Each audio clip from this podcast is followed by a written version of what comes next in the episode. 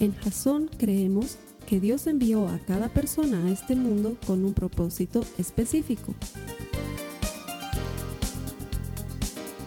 Nuestra misión es ayudarte a que tengas una relación personal con Jesús y a través de ella encuentres ese propósito para tu vida.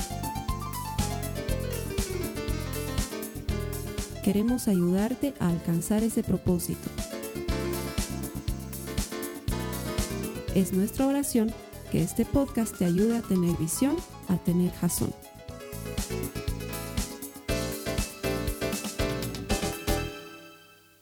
Bienvenidos a nuestros servicios semanales en Jazón y aquí en Jazón en línea. Todo esto que hacemos es porque estamos convencidos que Dios tiene un propósito para tu vida y nuestro deseo es ayudarte a desarrollar una relación personal con Él. Todo el que encuentra a Dios encuentra vida. Y ese es el objetivo de Jazón. Para transmitir este mensaje todas las semanas estamos seguros que si lo sigues periódicamente, tu vida va a evolucionar inmediatamente porque Dios es fiel y Él cumple siempre sus promesas. Eh, a todos mis hermanos de Jazón les doy la bienvenida. Les voy a pedir que pongamos nuestros celulares en silencio. No por mí, yo estoy súper tranquilo. Si suenan yo no me hago lío, pero ya saben que los demás hermanitos son medio, no sé, tienen esa dicotomía entre te amo y te odio y entonces probablemente te quieran eliminar si no lo pones en silencio y suena. Estamos en medio de una serie que se llama No sé lo que creo. Y digo en medio porque todavía nos queda una semana más de no sé lo que creo. Lo que hemos tratado de hacer durante estas, ya con estas seis semanas, es contrastar lo difícil que se pone a veces la vida con lo que crees que crees, porque muchas veces te das cuenta que lo que crees no alcanza. O lo que crees había sido solamente un conocimiento, pero no había sido fe realmente. Y cuando contrastamos tu vida con lo que sucede, con, con, tu fe, y lo ponemos todo en una misma canasta, de repente hay cosas que parece que no deberían ir en el mismo lugar, porque sencillamente parecen ser contradictorias. La primera semana veíamos que el tema se trata de entender y conocer a Jesús más que de saber de Jesús. Muchos tenemos conocimientos de Dios de memoria y la idea está en desarrollar una relación personal con Él. Sé en quién he creído, dice Pablo. La segunda semana aprendíamos que Dios ya nos ama así como somos, que no necesitamos esforzarnos por agradarle a Él, mucho menos por agradar al resto de las personas, porque además de que es frustrante, no es parte de, lo que Dios está esperando de nosotros. Ya le agradamos como somos. La tercera semana veíamos que Dios está en control de todas las cosas. Que es cómodo para cuando nosotros estamos también en control, ¿no es cierto? Porque cuando tú estás en control de las cosas, como que todo está bien, pero cuando las cosas se salen de tu control, ahí es cuando empezamos a dudar de si Dios está en control o no, y la Biblia nos muestra que Dios está en control y fuera de tu control. ¿Sí? ¿Te acuerdas de esa semana? La siguiente semana habíamos hablado del dolor y de las cicatrices que son la prueba de que estás vivo, que sobreviviste, que si tienes unas cicatrices que no has muerto y que puede ser, haber sido muy duro ese momento, pero Dios te sacó adelante y hoy estás aquí. Que el dolor es parte de esto. Y aunque no tuvieras a Cristo, igual hay dolor en la vida, ¿sí? La diferencia es que cuando tenemos a Jesús, tenemos también respuestas y tenemos fuerza para salir adelante. Y la semana pasada aprendíamos que es muy distinto conocer de Dios que conocer a Dios. Que muchos nos estamos perdiendo la experiencia de Jesucristo por 45 centímetros de distancia, porque lo tenemos aquí en la cabeza y lo queremos recibir aquí en la cabeza, pero no lo queremos vivir y no lo queremos aceptar en nuestro corazón. Y el tema no se trata tanto de entender como de creer. No es que vamos a ser tontos toda nuestra vida y que no vamos a entender, sino que vamos a entender en el momento oportuno. Pero lo más importante, lo primero, lo inicial es creerle a Dios. Y esta semana, esta semana voy a ir al grano. Sí, no hay introducción. Me voy a ir al grano porque creo que tengo muchos puntos y no sé si voy a tener tiempo de predicarlos. Así que me voy a ir al grano. El tema de hoy se llama Protege tu confianza. Y voy a hacer algunas conexiones que aparecen en el mismo pasaje al que le estamos dando vueltas las últimas seis semanas que está en 2 de Timoteo 1 al 14. Si puedes ir en tu Biblia, por favor, a 2 Timoteo 1 al 14. Para los que están conectados en línea, debajo de mí aparece un botón grande donde hay un enlace a una Biblia gratuita en línea en tu idioma. Puedes utilizarla ahora y cuando quieras es un regalo para ti. Segundo Timoteo 1:14. Vamos a ver qué conexión hay entre la vulnerabilidad y el valor. Pero no el valor de valentía, sino el valor de valioso, ¿sí? Vamos a ver qué conexión hay. Vamos a ver lo que dice 2 Timoteo 1, 14. Dice, guarda mediante el Espíritu Santo que habita en nosotros el tesoro que te ha sido encomendado. Pablo está hablando de un tesoro, porque entiende que lo que Timoteo ha recibido de Dios es algo muy valioso. Tú no le pides a alguien que proteja o que cuide algo que no tiene valor, ¿no es cierto? Yo te voy a contar una cosa que me ha, pasado hace un tiempo atrás. Mi papá tiene una camioneta que da pena. Es la verdad, es útil, su motor es bueno, su carrocería carga cosas, pero está destruida la camioneta, ¿sí? De hecho, un día no encendía la camioneta y yo estaba saliendo del parqueo de mi casa. Esto mi papá se está enterando recién ahorita. Él me la prestó la camioneta y no encendía, entonces yo la he empujado. No saben, Dios mío, el, estacionamiento de mi casa es con columnas, es debajo de un edificio, o sea que es bien difícil. He maniobrado la camioneta en apagado, su volante apenas se movía, yo solito empujaba, estaba destruido. Y cuando ya estoy llegando, hay una bajadita, estoy llegando a la bajadita, termino de empujar, veo que hay un auto detrás de mí, entonces digo, encima estoy perjudicando. Entonces dice la John Wayne y empiezo a empujar la camioneta y se mete a la bajada Dios mío, nadie pues estaba piloteando la camioneta. Le, he hecho la John Wayne, o sea, he tenido que correr y al vuelo subirme a la camioneta y he tenido que tomar la difícil decisión de volante o puerta, ¿qué era más importante? Si no chocarme contra la caseta de los guardias o si cerrar la puerta. Obviamente he elegido volante, así que la puerta se ha dado contra, contra la reja de garaje, ¡pah! Y se ha desvencijado malamente, mal. Entonces durante una semana la puerta no cerraba. Entonces durante esa semana yo manejaba con una mano y con la otra agarraba la puerta.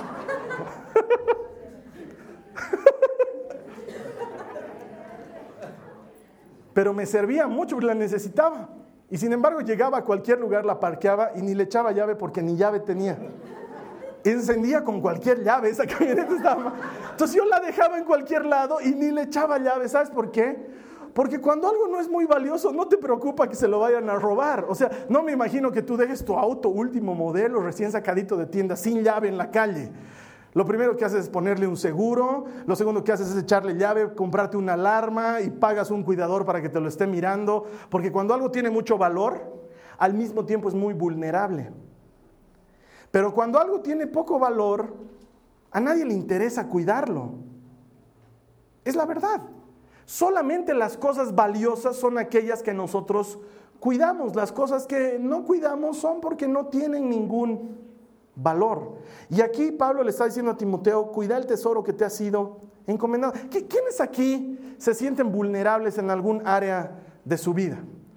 Se sienten como débiles, así por ejemplo, yo soy vulnerable, eh, eh, no, me gusta esto, me siento tímido, me siento... es una cosa normal.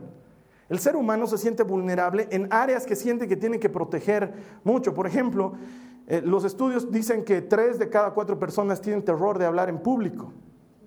Entonces no es como que yo ahorita agarro a ver, eh, Danielita, ven, párate aquí, vas a hablar un ratito. La Daniela me puede matar, digamos, ¿no? Ese rato va a venir, va a hablar cuatro cosas y luego cuando pueda me va a hacer algún daño, porque la mayor parte de las personas tienen, se sienten vulnerables cuando están delante de otras personas.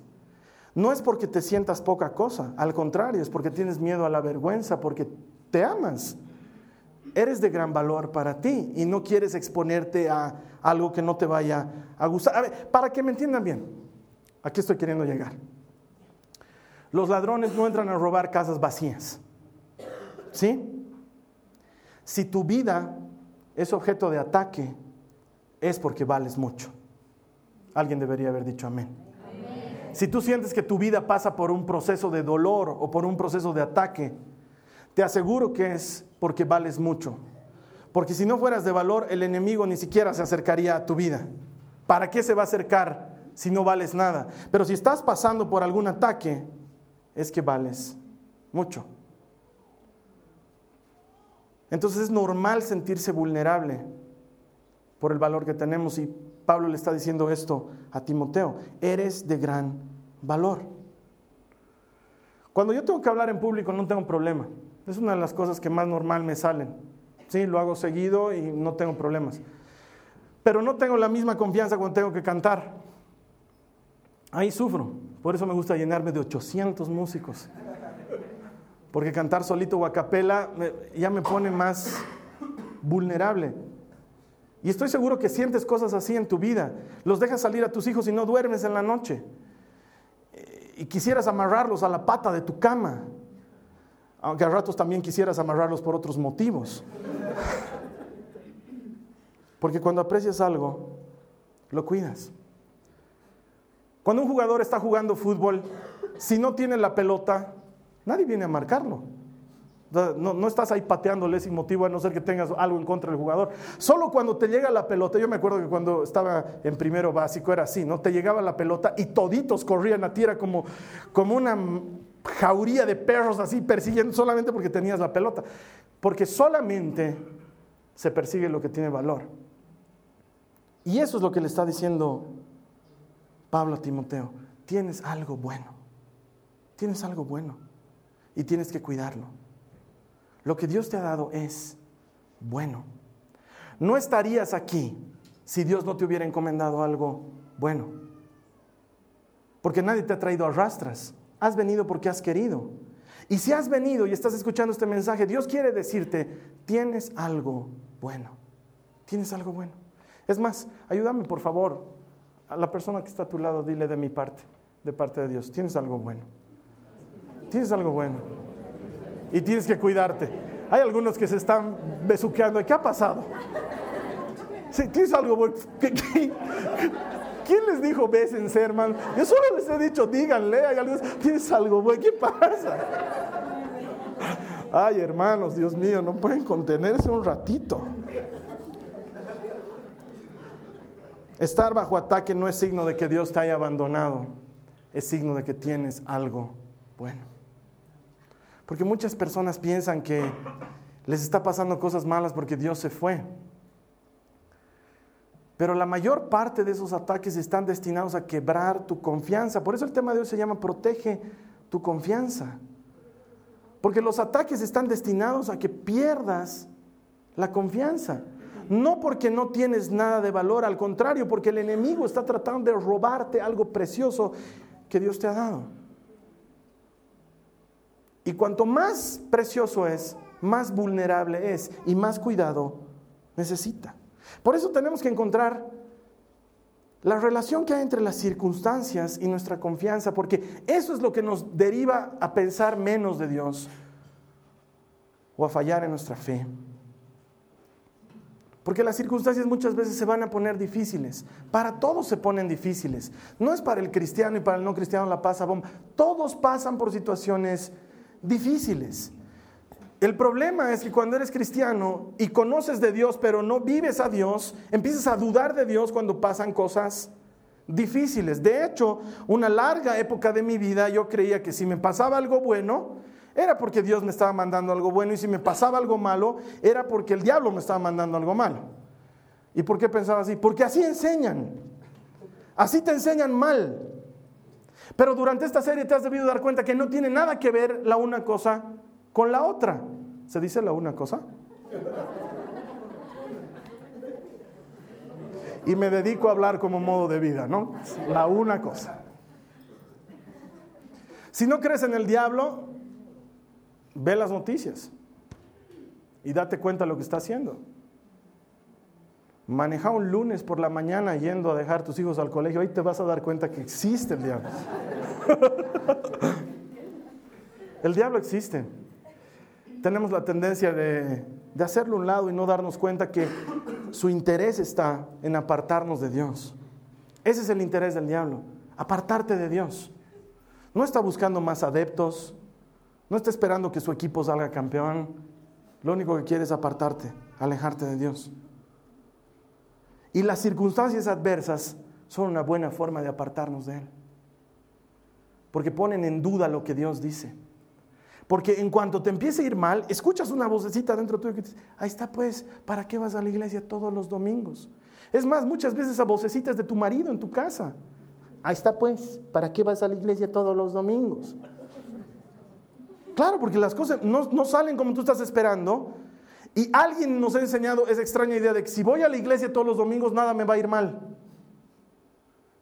cuando hemos entendido que muchas veces las circunstancias adversas están ahí solamente para enseñarte a ser más fuerte que las circunstancias.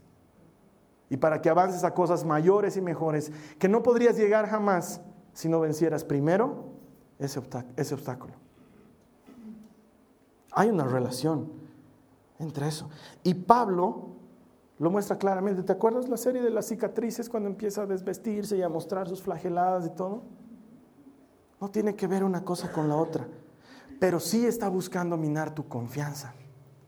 Porque cuando dejas de confiar, eres presa fácil. Cuando pierdes la confianza, eres presa fácil.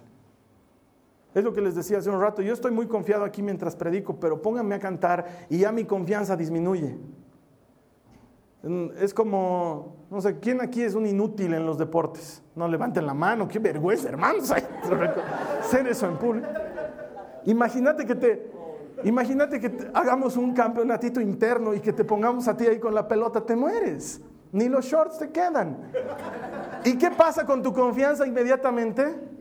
Se viene al piso. Y cuando tu confianza se viene al piso, es cuando más vulnerable eres. Y lo que necesitamos es proteger tu confianza, porque cuando tu confianza cae, el enemigo te tiene. Lo que necesitamos es cuidar tu confianza. Es decir, quiero que me entiendas. Cuando un cristiano se enferma, cuando un cristiano de verdad se enferma, no tiene miedo a lo que va a pasar porque sabe que Cristo ha vencido a la muerte. Amén. ¿Hay cristianos aquí? A, no ser que no seas cristiano, ¿no? Y te dé paranoia cuando te enfermas. Es difícil, yo no digo que no. Pero cuando entiendes que Jesús ha vencido a la muerte, tu enfoque no está en esta vida, está más allá. Un verdadero creyente no entra, eh, no entra en paranoia cuando pierde su empleo, porque sabe que Dios es el dueño del oro y de la plata. Amén. Que Dios da a los suyos mientras duermen. Amén. Pero cuando ese conocimiento solo está en tu cabeza y no ha pasado a tu corazón, entonces lo que disminuye es tu confianza, porque dices, estoy yendo a la iglesia todos los domingos y en lugar de que haya sido una bolita nomás, el médico me dice que hay que hacer biopsia y entras en un conflicto. ¿Me entiendes? El enemigo está detrás de tu confianza. De hecho, cuando pecamos, nuestra relación con Dios no se arruina. Lo que se arruina es nuestra confianza. Dios te sigue amando, no deja de amarte. Ayer estábamos en un restaurante y la María Joaquina estaba jugando con la Nicole en el parquecito y habían otros niños. Entre ellos un amiguito del colegio de la Nicole que estaban jugando y se estaban chisgueteando porque hacía calor y tenían chisguetes y se disparaban. Y la María Joaquina no encontró mejor cosa que agarrar una piedra y tirarle en la cara. Yo sé que así suena estrambótico, ya después averiguas las cosas, era una piedrita bien chiquitita, pero ese rato fue, Carlos Alberto, la María Joaquina le ha tirado una piedra en la cara al Alejandro. Entonces yo he salido volando y le encuentro a la María Joaquina escondiéndose lo más que podía de mí, pero lo más que podía.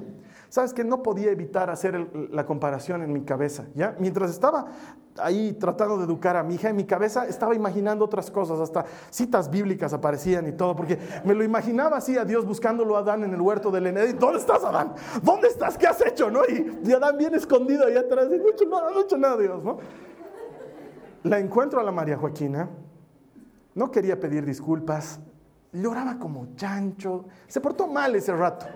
Y yo tengo que confesarlo, nunca me había sentido tan molesto y tan avergonzado de tener que ir a pedir disculpas a papás, amigos, perdón por lo que ha hecho mi hija y verlo al chiquito. Yo me sentía muy mal.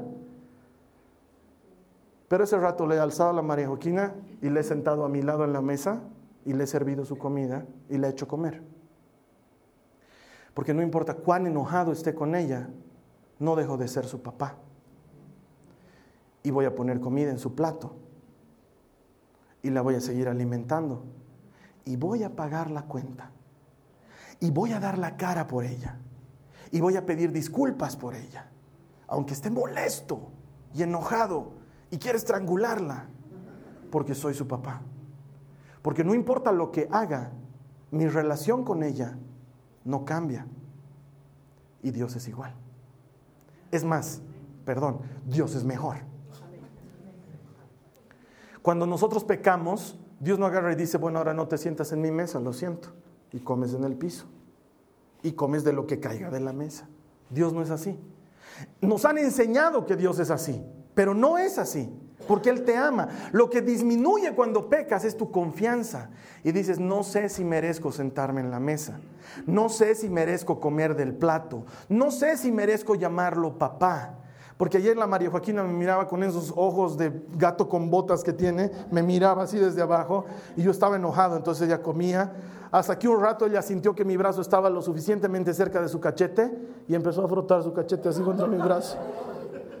Y yo la amo con toda mi alma. Entonces, ya se había levantado la Carly, estaba jugando con la Nicole, entonces como que ya no había tanto espectador, entonces me la abracé a mi hija, la amo, la amo, se ha portado mal, pero la amo. Pero se pierde la confianza, dice, no sé si lo puedo tocar a mi papá porque a lo mejor se enoja, está enojado, y eso mismo pasa con Dios, ¿entendé? El pecado está ahí para separarte de Dios, porque tu confianza disminuye. Y dices, ya no merezco. He pecado mucho el viernes, no voy a ir a la iglesia el domingo. Solito te estás castigando, Dios te está esperando igualito. Y tú dices, no, me voy a poner en me voy a portar bien sobrio una semana y recién voy a ir. Como si Dios hiciera algo con tu sobriedad. Lo que el enemigo está tratando de destruir es nuestra confianza. El objeto de estas últimas seis semanas ha sido que tu confianza pase a depositarse en Dios. Mira lo que dice la palabra de Dios en Proverbios 3, 5 al 8. Los que tienen sus notas acompáñenme. Proverbios 3, 5 al 8 dice, confía en el Señor con todo tu corazón. No dependas de tu propio entendimiento. Busca su voluntad en todo lo que hagas y Él te mostrará cuál camino tomar. No te dejes impresionar por tu propia sabiduría. En cambio, teme al Señor y aléjate del mal. Entonces dará salud a tu cuerpo y fortaleza a tus huesos. Y muchos nos preguntamos por qué sigo enfermo. Probablemente porque estás caminando lejos, cuando en tu casa hay medicina. Porque ¿en quién tengo que poner mi confianza? Si eres como yo, te vas a dar cuenta que si pones tu confianza en ti, antes de que se ponga el sol ya vas a haber desconfiado de ti. Tienes que poner tu confianza en Dios. Porque tú y yo sabemos que fallamos y no alcanza. Pero cuando pones tu confianza en Dios, las cosas cambian. Entonces puedo haber pecado, puedo haber fallado, puedo haber caído, puedo no estar haciendo las cosas bien, pero sé que en la mesa hay un lugar puesto para mí y que mi papá me está esperando para comer puede haber pasado lo que sea en mi vida, puede haberse tumbado 180 grados y yo estar de cabeza. Y Dios sigue teniendo un propósito para ti. Sigue teniendo un propósito para ti. Por eso, mi hermano, por favor, cuida tu confianza. Cuida tu confianza, es más importante que todas las cosas, cuidar tu confianza, cuidar tu confianza, entender que Dios está ahí para ti siempre, que no hay condicionantes. Alguna vez he escuchado esa extraña enseñanza de que cuando pecas el cielo se vuelve de hierro y tus oraciones no llegan. Y si Dios no escucha a los que pecan, ¿a quién escucha? Uy, Carlos Alberto, entonces este carnaval me voy a aportar, no tienes idea. Tú no necesitas permiso para pecar. Dios ya te lo dio desde el inicio cuando dijo, sé libre. Elige lo que quieras. Pero cuando eliges confiar en Él, estás eligiendo al equipo ganador. Y esa es la diferencia. Necesitas cuidar tu confianza. Ahora, para la mayoría de nosotros es fácil, entre comillas, confiar en Dios. ¿Por qué? Yo me imagino que tú estás aquí hoy porque has querido venir. ¿Sí? No me imagino. Sean sinceros, hermanos, sobre todo los hermanos varones. Si su esposa lo ha traído a rastras hoy día a la iglesia, levante su mano, vamos a charlar con su esposa. De ver. Yo sé que es difícil levantar la mano porque temes a las posteriores consecuencias, pero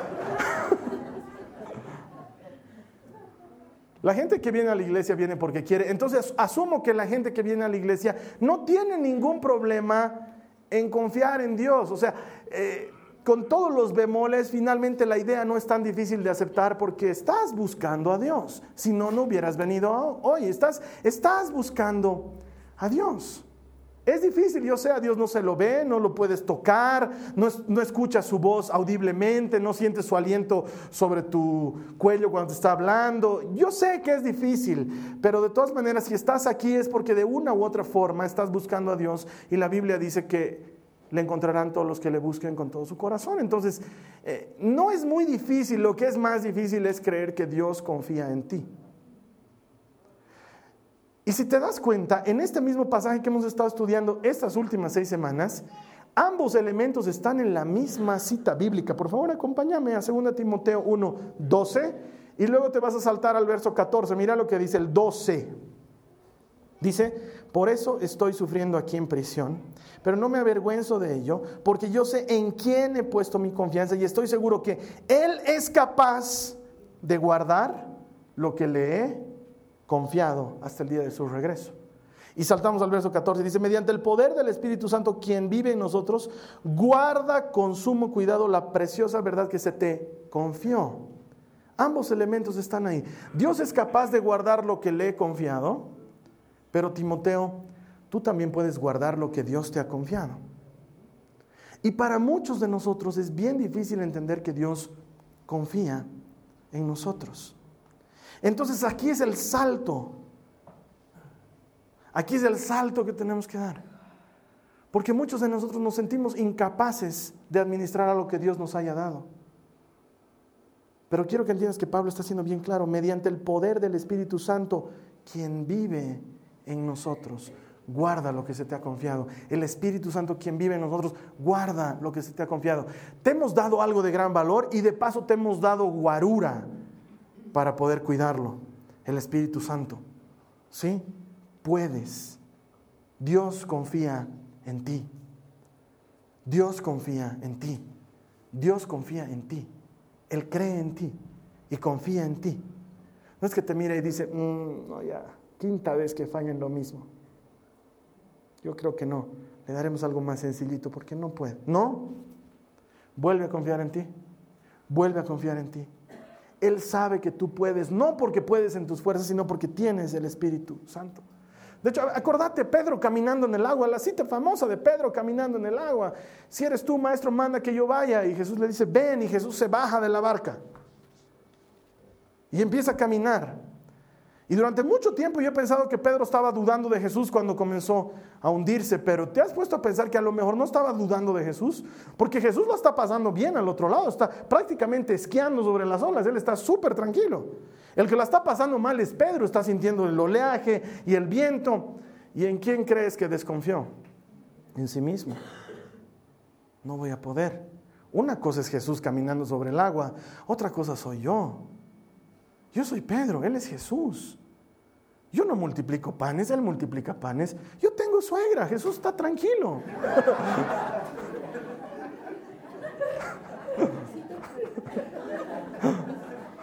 Encima me la ha sanado, o sea. Él es Jesús, yo soy Pedro. ¿No es lo que nos pasa? Porque creemos que no vamos a poder. ¿Crees que no vas a poder volver a ese matrimonio que está medio destrozado? ¿Crees que no vas a poder educar a tus hijos? Los ves y dices, creo que estoy haciendo un mal trabajo como padre. ¿Crees que no vas a poder sacar adelante tu familia? ¿Crees que no vas a poder?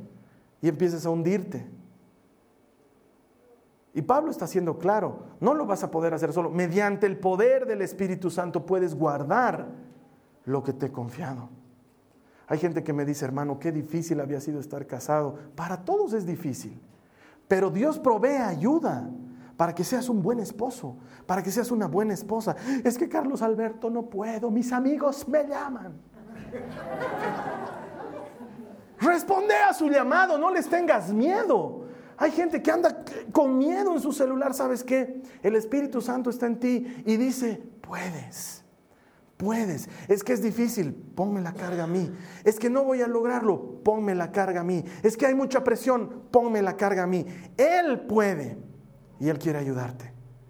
Y así como tú puedes decir Dios puede porque Él puede, y podemos estar diciendo todo el día Dios puede, Dios puede porque puede y lo hará, Dios anda diciendo tú puedes. Tú puedes. Y cada vez que te tropiezas y caes, Él te levanta, te sacude y te dice, vamos, porque puedes. Ponte de pie porque puedes. Seguí caminando porque puedes. Pero es que mi esposa se ha ido de la casa, seguí adelante porque puedes. Pero es que mi hijo está enfermo, seguí adelante porque puedes. Pero este negocio se me está viniendo abajo, seguí adelante porque puedes. Pero es que ya no puedo más con las deudas, seguí adelante porque puedes. Porque Dios no te metería en algo que no puedes manejar. Y si estás al medio, créeme que puedes. Créeme que puedes. Yo no estoy predicando aquí por accidente.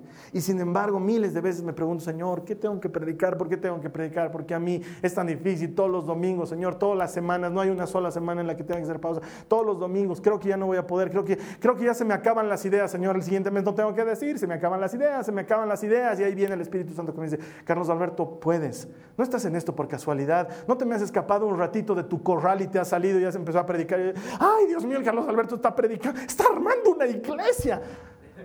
Ni por ventura Dios está así.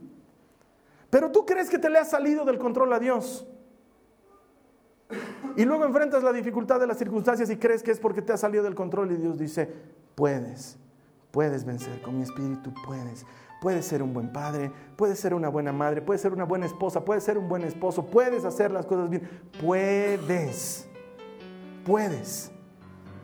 La siguiente vez que estés entrando en una entrevista de trabajo, entra confiado, no en ti, entra confiado en Dios que te dice, puedes. La siguiente vez que estés entrando al médico a que te explique las cosas que dice en ese examen que no entiendes, entra confiando en Él, porque Dios dice, puedes. Pero Carlos Alberto, es que me van a operar, puedes.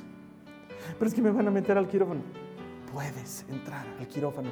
Pero ¿y si me muero? Estoy de tu mano, he vencido a la muerte, la muerte no es nada, puedes, puedes. Lo único que tienes que hacer es proteger tu confianza. Dios te ha confiado algo y puedes, claro que puedes. Muchos de nosotros extrañamente los cristianos somos bien odiosos a ratos. Nos ponemos a cuidar cosas equivocadas. Sacamos nuestros escudos y nuestras espadas y salimos afuera al mundo a decir, vamos a cuidar nuestra fe. ¿De qué tienes que cuidar la fe? El Evangelio se está cuidando solito hace más de dos mil años. Y solito lo ha venido haciendo muy bien. Quiero cuidar el Evangelio. Nadie va a venir en contra del Evangelio. Tranquilo. Jesús es el Evangelio. lo suficientemente grandecito para defenderse. Hay gente que dice, hermano, están hablando mal de Dios, ¿no lo vas a defender a Dios? Dios puede. Solito puede. Yo no necesito defenderlo a Dios. Él puede. Lo que necesito defender es mi confianza. Lo que necesito defender es mi confianza, porque es preciosa, pero es vulnerable. Porque cuando algo tiene gran valor, también es muy vulnerable.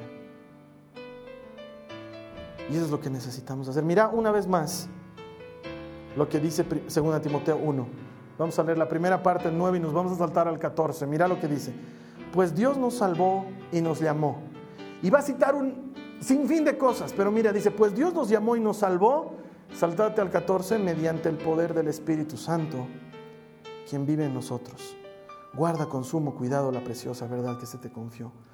Dios que te ha salvado y te ha llamado, te ha dado algo precioso para cuidar, porque cree que puedes. Todos tenemos presiones, hermano. Desde los más chiquititos, yo la veo a mi Nicola, entra a primero básico, ya tiene presiones. Le dan tarea, viene a la casa, se sienta, tiene que hacer números, ya tiene presiones. Y si eres más grande, tienes más presiones. Los chicos que están en prepromoción, en promoción, creen que están viviendo la mayor presión del mundo, todavía no saben lo que es la universidad.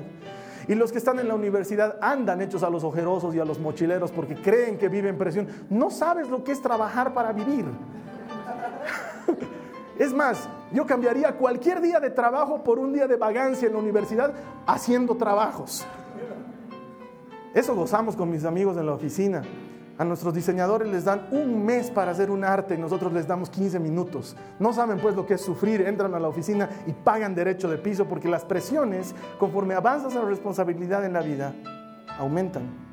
Y yo sé que tienes presiones. Tienes presión para ser buen padre, tienes presión para sacar a tus hijos adelante, tienes presión para llevar adelante tu matrimonio. Encima muchas veces la familia se mete en el matrimonio y se mete para mal, no colaboran. Y a veces tú quisieras sacar al matrimonio y llevarte al otro lado. Y hay presiones de todo. Lo entiendo. ¿Sabes qué? Dios también lo entiende. No es gran revelación para Él. Él lo sabe. Y te mira y te dice, puedes. Tú puedes. Solo cuida tu confianza. Solo cuida tu confianza. Abrázate de Él. Abrázate de Él. Camina en su palabra. No hagas las cosas por tu propio entendimiento, como dice el proverbio que acabamos de leer. No confíes en ti, confía en Él. No confíes en ti, confía en Él. No confíes en otro más, confía en Él. No pongas tu confianza en alguien que va a fallar, confía en Él. ¿Qué me estás diciendo, Carlos Alberto? No puedo confiar en mi marido. Sabes que no puedes. Confía en Dios y Dios se va a encargar de tu marido. Amén. Pero es que no sé si puedo confiar en el badulaque de mi hijo. No puedes. Sabes que no puedes. Es un badulaque, sabes. Pero puedes confiar en Dios que rescata badulaques. Que es especialista en ellos. Confía en Dios. Sabes que no puedes confiar en ti mismo. Has intentado hacer cosas y has fallado.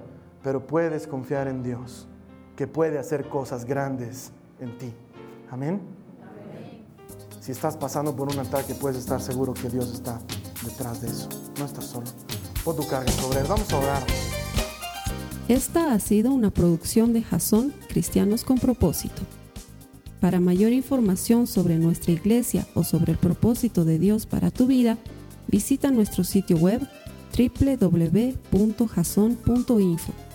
Allí encontrarás muchos recursos para animarte en tu relación con Dios, enseñanzas, nuestro blog, prédicas y mucho más. Te lo deletreamos www.jazon.info. También puedes visitarnos en nuestro sitio en Facebook www.facebook.com barra Que Dios te bendiga abundantemente. Muchas gracias.